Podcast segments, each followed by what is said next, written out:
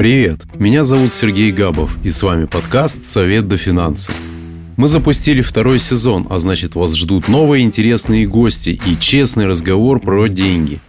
Обсудим с советниками актуальные темы из мира финансов и инвестиций и постараемся ответить на главный вопрос – как обеспечить себе и своей семье финансовое благополучие, когда вокруг все нестабильно.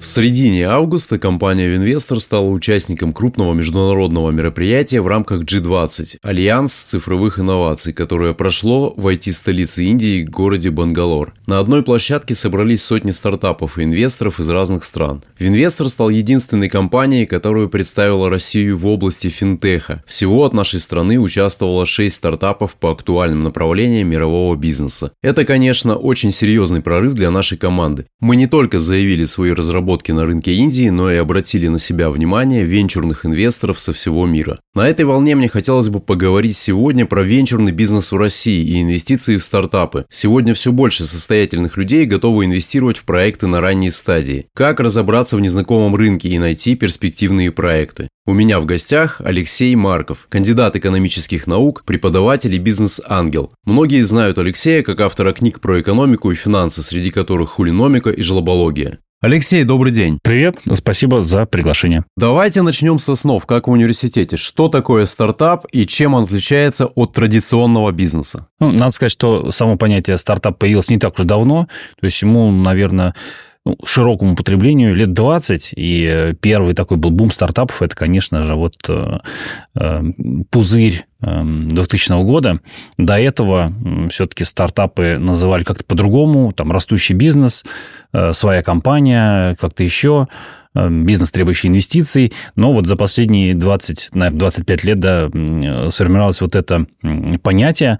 Это компания, которая за счет привлечения денег растет но не думает об убытках, не думает о расходах, а думает лишь о том, как нарастить свой рынок, как нарастить продажи, как э, сделать свой продукт. И очень часто э, стартапы довольно долго, годами не приносят прибыль э, в надежде, что они вырастут и захватят какой-то большой рынок. Расскажите про бизнес-проекты, которые вы сами запускали. Какие оказались успешными, а какие нет и почему? А, ну, если можно назвать таким маленьким очень бизнесом, я Эм, начал заниматься, это, наверное, было начало, было начало 2000-х, я делал сайты, ставил на них рекламу, э, продавал ее, и э, там началось это все с продажи ссылок, то есть совсем такая, э, не то что черная, но такая серая сфера в интернете, потому что поисковые системы очень не любят сайты, которые продают ссылки, они любят натуральные эти ссылки, но зато на них можно было довольно много заработать, там порядка 100% годовых, то есть, условно говоря, покупаешь сайт там за 500 долларов, и он тебе 500 приносит за год, но хотя довольно быстро поисковые системы, Яндекс и Google, им это разонравилось, и они начали эти сайты банить, компаний, так что бизнес оказался не очень прибыльным. Ну, то есть он был прибыльным в моменте, но э, ничего после себя, можно сказать, не оставил. То есть у меня осталось несколько, не знаю, наверное, 20 или 30 доменов, которые э, приносят какие-то там гроши. Э, да и с учетом того, что сейчас Google не выплачивает ничего в Россию, ну, это во всем случае связано с какими-то большими очень затруднениями сюда получить деньги. Короче говоря, можно считать, что вот он умер. Так он медленно, но верно с каждым месяцем приносил все меньше, меньше, меньше, и вот сейчас там совсем копейки. Потом э, я делал не то, что создавал, но это было большей часть вынужденным. Мы э, с партнером делали бизнес по продаже оборудования для сноуборда, э, ботинки, доски, и куртки с штанами. Вот потом мы разделились, у меня остался магазин одежды для сноуборда, а партнер занялся, э, ему, соответственно, досталось все жесткое, доски и э, доски-ботинки.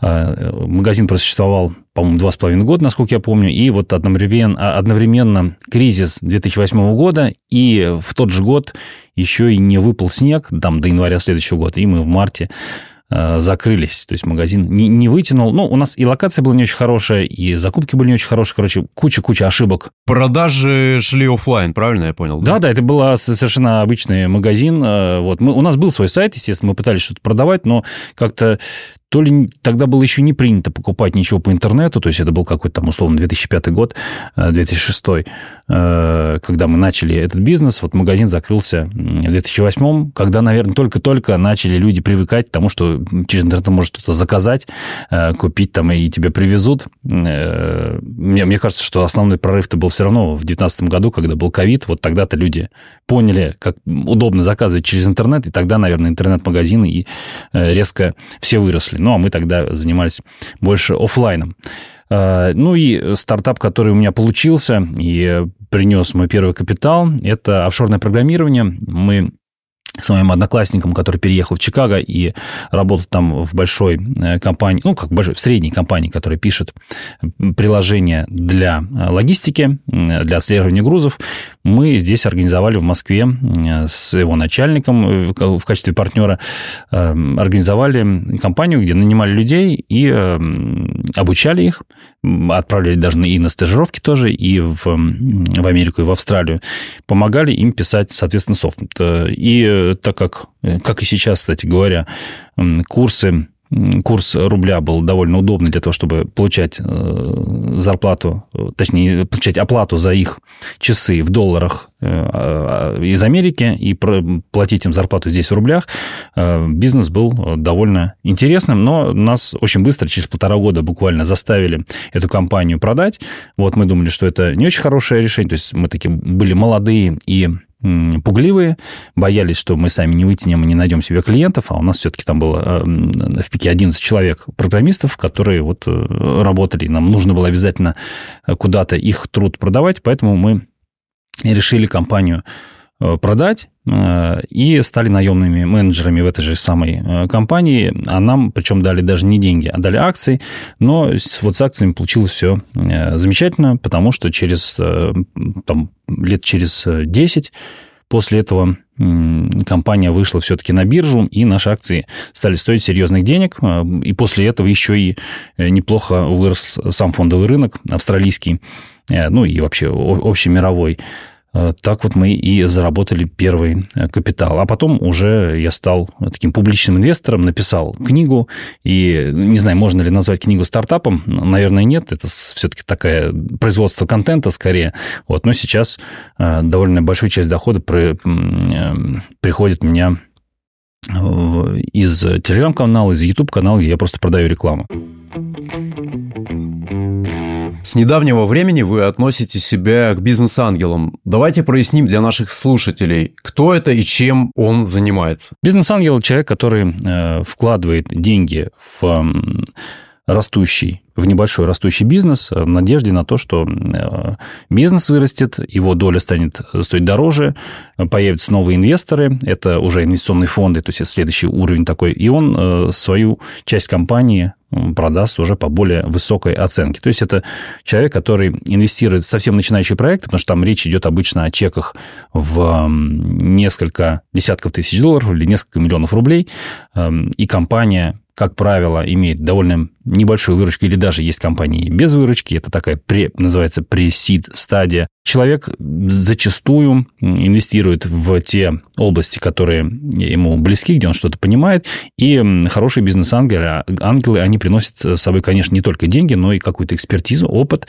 и помогают стартапам а, из э, вот такого маленького бизнеса вырасти в, во что-то большее. А с каких сумм можно начать инвестировать в стартапы, например, в России? Ну, стандартный чек – это 1 миллион рублей. Все больше сделок, где эта сумма фигурирует как э, такая базовая. Я знаю, что инвестиции в стартапы связаны с высокими рисками. Можно ли сегодня в России заработать на этом? Э, заработать можно не только в России, не только сегодня. И, безусловно, риски здесь просто огромные. Э, это даже более рискованно, чем давать займы малому бизнесу, э, потому что выживает там буквально один стартап из десяти, а может быть и меньше. А особенно если вы не угадываете, риски, безусловно, большие, и заработать тоже можно. Есть примеры людей, которые вложились в правильные компании и даже сейчас в непростое для инвестиций время э, умудрились заработать. А о какой все же доходности идет э, речь? Можете средние по рынку цифры назвать? Ну, смотрите, здесь средних цифр нету, потому что они у всех разные. Э, нету такого среднего показателя. Конечно же, люди идут в венчур, чтобы обогнать фондовый рынок. Ну, сколько у нас приносит рынок? Ну, в среднем, там, не знаю, пусть это будет 15% годовых в рублях, там, может быть, 7-10% в валюте. Для того, чтобы обогнать эту цифру, люди и идут в венчурный бизнес и в инвестиции в качестве бизнес-ангелов или синдикаторов. Синдикатор – это человек, который собирает других бизнес-ангелов и как бы ведет всю эту коалицию эм, к к инвестициям в какой-то проект. Так как риск разориться у стартапа очень высокий, обычно речь идет о каком-то портфеле стартапов, то есть очень рискованно вложиться во что-то одно и надеяться, что это что-то станет там миллиардной компанией. Поэтому э, речь обычно идет о портфеле там в 10, 15, 20, а то и больше компаний. Иначе есть большая вероятность, что доходность будет нулевая. То есть э, человек просто, не то что нулевая, а минус 100%, что человек просто потеряет все деньги, потому что некоторые стартапы э, не доживают даже там до второго-третьего года. То есть один из способов снижения рисков – это диверсификация, когда минимум 10 стартапов должно быть в э, инвест-портфеле. Правильно я понял вас? Ну, это такая логичная цифра, да, в 10, но на самом деле и ее на мой взгляд, маловато. Ну, может быть, если речь идет о какой-то прям узкой специализации, то есть человек инвестирует только в то, что он очень хорошо понимает.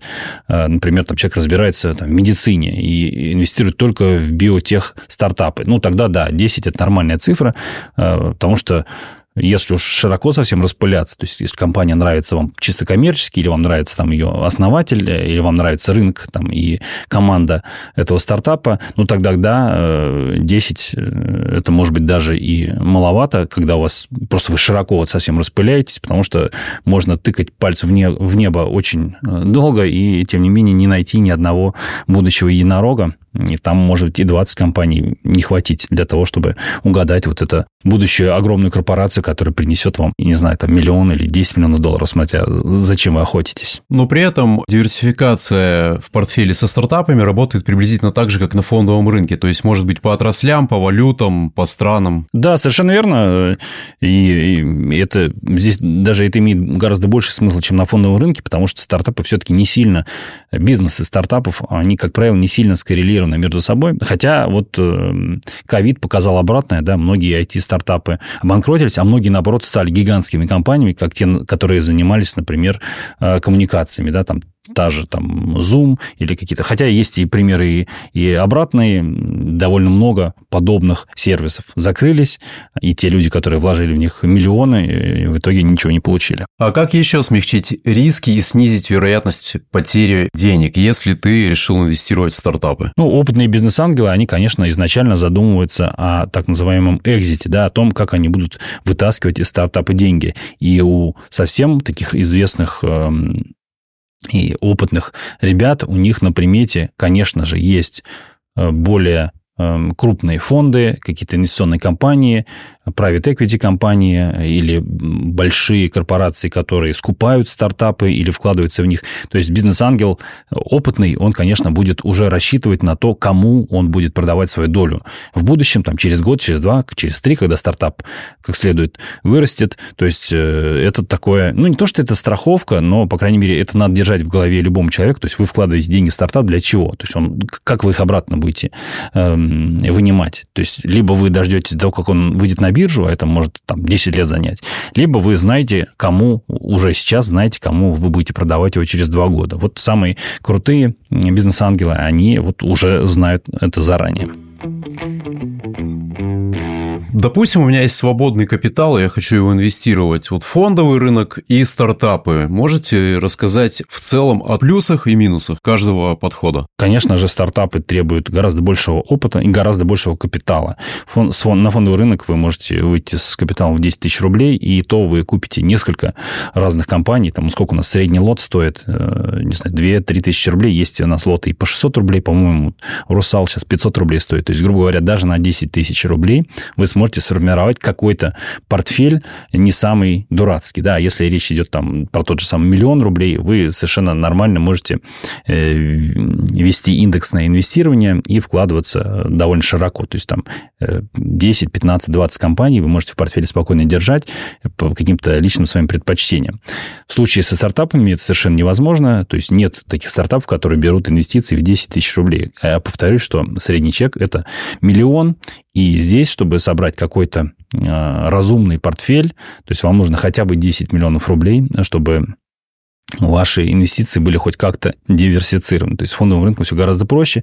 Фондовый рынок гораздо сильнее зарегулирован, там э, правила все гораздо прозрачнее. Плюс еще у нас в стране есть огромная проблема с э, законодательной базой. То есть, ну, пока у нас нет хороших инструментов для владения долями в бизнесе. Э, те самые там ООО или какие-то кооперативы подходят для этого довольно плохо, и пока у нас движений в правильную сторону нет. В случае же с фондовым рынок, рынком все наоборот, довольно хорошо, довольно хорошо зарегулировано, довольно безопасно с точки зрения частного инвестора, и здесь все гораздо проще и удобнее, и это на самом деле причина того, что у нас миллионы уже этих э, брокерских счетов открыты, и э, я думаю, бизнес-ангелы, их всего лишь там десятки человек. То есть можно сказать, что инвестиции в стартапы – это для тех, э, кто склонен к риску? Для тех, кто склонен к риску, и для тех, у кого большой капитал.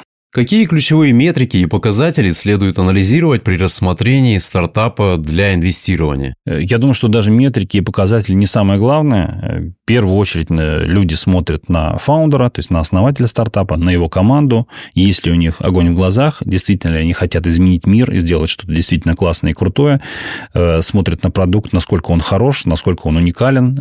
И третье, наверное, а может быть это для кого-то и первое, это, конечно, рынок, который компания может потенциально захватить захватить, если все у нее удастся. Вот эти три э, таких, то есть фаундер, команда и э, рынок. И в, даже, наверное, в меньшей степени это продукт, то есть сам сервис, который стартап делает. Даже не обязательно, чтобы он был уникальным, потому что мы знаем много примеров, когда первопроходцы на каком-то рынке, э, они захлебывались и проигрывали через несколько лет рынок каким-то новым новопоявившимся стартапам, у которых там сильнее горели глаза. Когда заходишь первый, вкладываешься не только в продукт, но еще формируешь спрос на что-то Отчасти, новое. Отчасти, да, да, да, так и есть. Э, инвестиции в стартап – это надолго? Когда и как выходить из сделок? Это хороший вопрос, и э, много кто о нем не думает. То есть, он думает, я сейчас вот куплю долю в компании, и как бы все пусть дальше все будет хорошо. На самом деле, конечно же, нужно об этом думать. Самый такой простой но самый долгий способ – это дождаться, пока компания выйдет на биржу, тогда вы станете э, владельцем акций, которые можно просто продать в рынок. Э, и, э, то есть, он, скорее всего, и самый прибыльный, но при этом и самый долгий. Здесь можно, я думаю, ждать и вполне 10 лет. Бывает, кстати говоря, и больше. Еще один способ экзита – это продажа при следующем раунде финансирования. То есть, речь идет там о продажи своей доли какому-то большому инвестиционному фонду или маленькому инвестиционному фонду, ну или если вы зашли совсем на какую-то сид-стадии, то есть когда еще у проекта есть только прототип, э, фаундер и там идея, и еще ничего не работает, ну тогда вы можете, наверное, э, продать свою долю в будущем э, какому-то синдикату бизнес-ангелов, то есть ну, такая ступенькой ниже, но в любом случае речь должна идти здесь про один, два, может быть, три года, вряд ли за меньшее количество времени стартап может так вырасти, чтобы ваша доля значительно ну, увеличилась э, в цене. Но инвестиции в стартапы, получается, это долгосрочные инвестиции. Да. А как измерить успех инвестиций в стартапы? Вот я вложился в стартап. Что будет считаться успехом? Может быть, есть какие-то показатели, чтобы оценить прибыльность таких инвестиций? Э, ну, на самом деле, они отличаются довольно сильно от фондового рынка, и э, главный показатель, конечно, это не, причем это не рост выручки, не рост сотрудников, не рост клиентов. Основной показатель – это э, капитализация, которая возникает при продаже следующей доли следующему инвестору. То есть, э, когда стартап собирает следующий раунд инвестиций, вот это и есть главный показатель успешности э, того, кто вошел на предыдущем раунде. То есть, у стартапов люди смотрят, инвесторы смотрят, конечно же, на капитализацию, и здесь очень важна вот эта серия раундов, и при каждом из них капитализация должна хотя бы не падать, а лучше бы она росла и росла кратно. А как влияет макроэкономика на инвестиции в стартапы? Можете привести примеры? Довольно сильно, э, хотя э, стартапы это все-таки, они называются стартапами, потому что это малый бизнес, и вроде как не должна на них влиять макроэкономика сильно, потому что э, стартапы обычно захватывают какой-то новый, несуществующий какой-то или растущий, очень сильно растущий рынок, и здесь э, даже какие-то супер негативные события повлиять на них не, влиять на них не должны, но всегда они случаются и всегда влияют. И самый яркий привет, пример, конечно же, это ковид, когда э, многие стартапы внезапно взлетели, потому что выяснилось, что люди там, например, стали работать из дома 90% времени, и многие стартапы внезапно умерли, потому что выяснилось, например, что люди перестали ходить на концерты, в кино, э, в театры и в рестораны и перестали там ездить в круизы. Если вы, например, предоставляли какой-то сервис там по бронированию лодок или там каких-то маленьких самолетов, и у вас все было хорошо там год или два, и тут внезапно бизнес умер, по совершенно от вас независимым именно макроэкономическим причинам. Так что, да, конечно, влияет, но не так, как мы подозреваем. Ну, есть и, естественно, конечно же, причины вроде санкций, да, которые сейчас очень сильно мешают нашим стартапам выходить на западные рынки, привлекать западное финансирование. И фаундерам э, с русскими паспортами очень сложно регистрировать бизнес в других странах, э, трудно расти, э, трудно платить зарплату здесь, а получать там.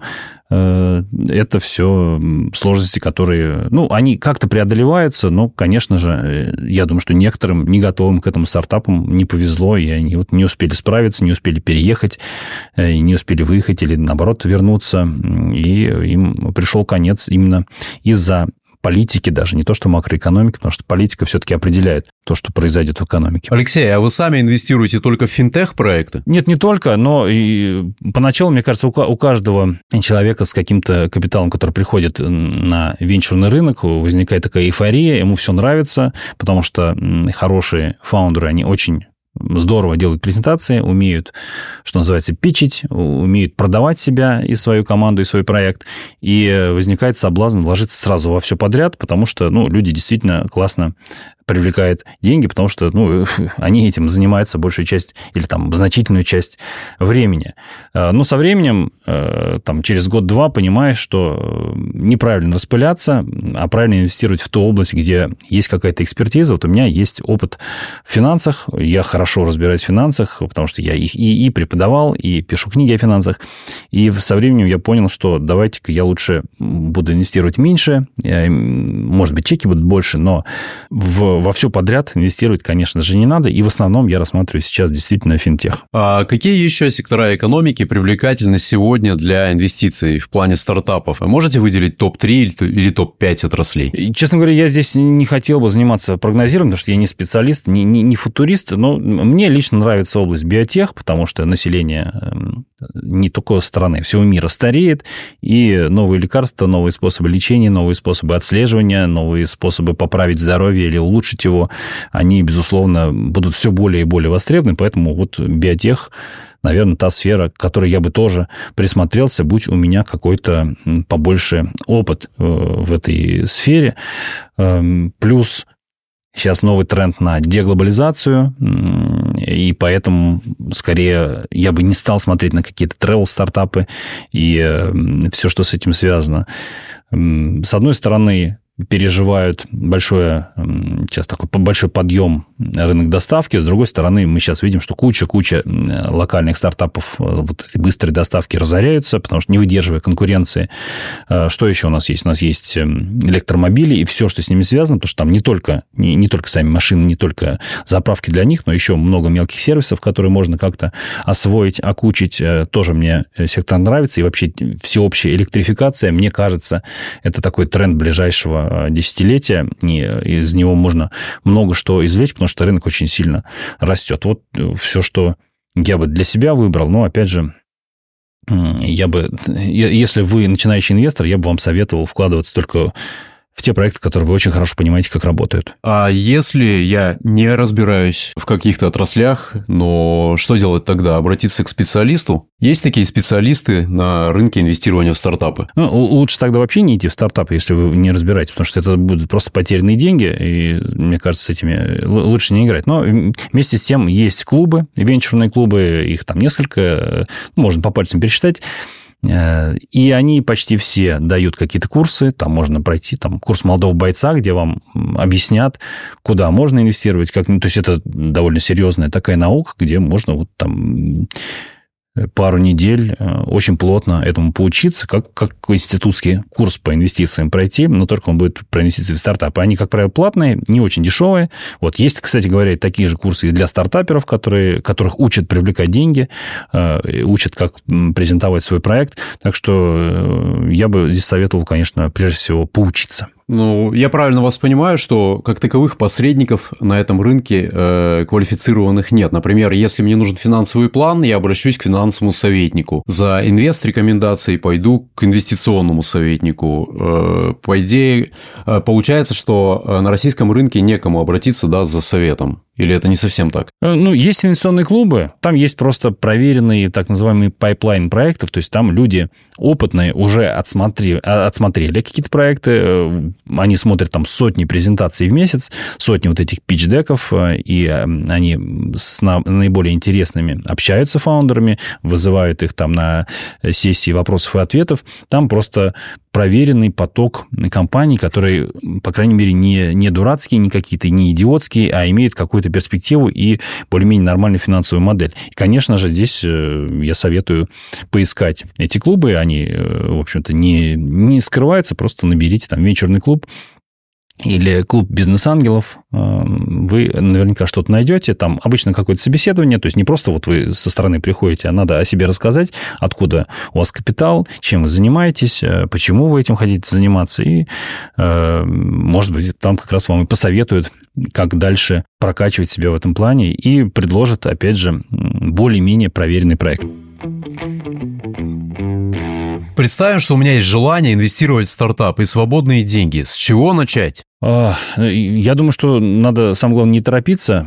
И начинать надо, конечно, с обучения. То есть, если вот вы совсем без опыта, да, найдите венчурный клуб, найдите курсы по инвестированию в стартапы и просто потратьте неделю, две, три свое времени, пообщайтесь. И э, такой мой совет будет, мне кажется, всем актуальным. Не вкладывайтесь в первое попавшееся, что вам понравилось, потому что поначалу вам будет тратиться очень много всего. То есть, первые несколько проектов просто как следует отсмотрите и пропустите, неважно, насколько они хороши. Как лучше действовать? Подобрать проекты и прийти к основателям с деньгами э, напрямую или действовать через венчурный фонд? Какие плюсы и минусы у каждого из подходов? А, если у вас достаточная репутация и капитал, чтобы ходить к фаундерам напрямую, я здесь могу только за вас порадоваться, но таких людей не так уж много, и я думаю, что им ответ на этот вопрос как раз и не понадобится.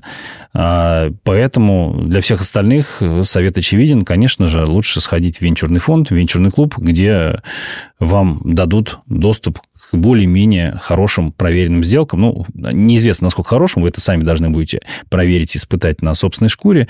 Вот. Но к фаундеру ходить тоже можно. Но я бы сказал, что если вы заявите о себе достаточно громко, то фаундеры сами к вам придут и начнут что-то предлагать. А, такой вопрос. Вы сказали обращаться, если я решил инвестировать в стартапы, в сообщества, в фонды, клубы, а они берут за это комиссию? Да, безусловно, безусловно, конечно. Там стандартная комиссия – это 5% за оформление сделки. То есть, вы вкладываете миллион рублей, значит, 50 тысяч вы должны заплатить за оформление сделки.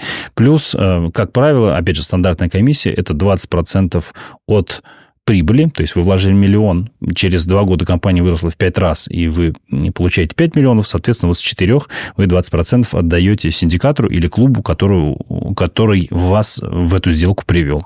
Алексей, какой процент от вашего инвестиционного портфеля сегодня занимают стартапы? Какие еще инструменты используете для инвестирования? А, так, ну, у меня довольно большая доля портфеля в недвижимости, у меня довольно большая портфеля, доля портфеля в иностранных акциях. Э, стартапы, ну, наверное, 20-25%, я, честно говоря, не, не считал. Э, Все-таки большая часть в э, таких более консервативных вложениях. То есть, в целом, несмотря на то, что вы инвестор в стартапы, э, ваш портфель довольно выглядит консервативно, да, 80%, э, я так понимаю. Это недвижимость плюс фондовый рынок, да, да-да-да, так и есть. Угу. По традиции попрошу вас дать советы и рекомендации тем, кто хотел бы вложиться в проекты на ранней стадии. Как не обжечься? Только пробовать, и вы обязательно обожжетесь, потому что, ну, никуда, без этого не пойти. Без этого вы не, не поймете, что ранее, что, что важно, что не важно, куда вкладывать, куда нет. Без этого просто никуда. Потому что поэтому просто придется вам смириться, что первые несколько чеков будут совершенно дурацкими, вы вложите их, скорее всего, в какие-то неправильные компании, именно в силу отсутствия опыта. Но по мере большего количества чеков, инвестиций, просмотренных презентаций, опыт приобретаться, и э, здесь э, только на своем опыте, ну и плюс, повторюсь, что есть какие-то курсы, да, которые, на, на котором вам все это разжуют гораздо более подробно, чем я сейчас. Алексей, благодарю вас за участие в нашем подкасте. Желаю, чтобы проекты, в которые вы инвестируете, процветали и приносили прибыль. Всего доброго. Спасибо за вопросы. Надеюсь, что кому-то я смог помочь и предостеречь от необдуманных инвестиций. В завершении нашего подкаста с Алексеем мы решили организовать конкурс и разыграть три книги хулиномика с автографом автора. Условия участия очень простые. Вам нужно подписаться на наш телеграм-канал и предложить свою тему для следующих эпизодов нашего подкаста. Конечно же, она должна быть связана с финансами. Свои варианты предлагайте в комментариях к анонсу конкурса в нашем телеграм-канале. Ссылка будет в описании ниже.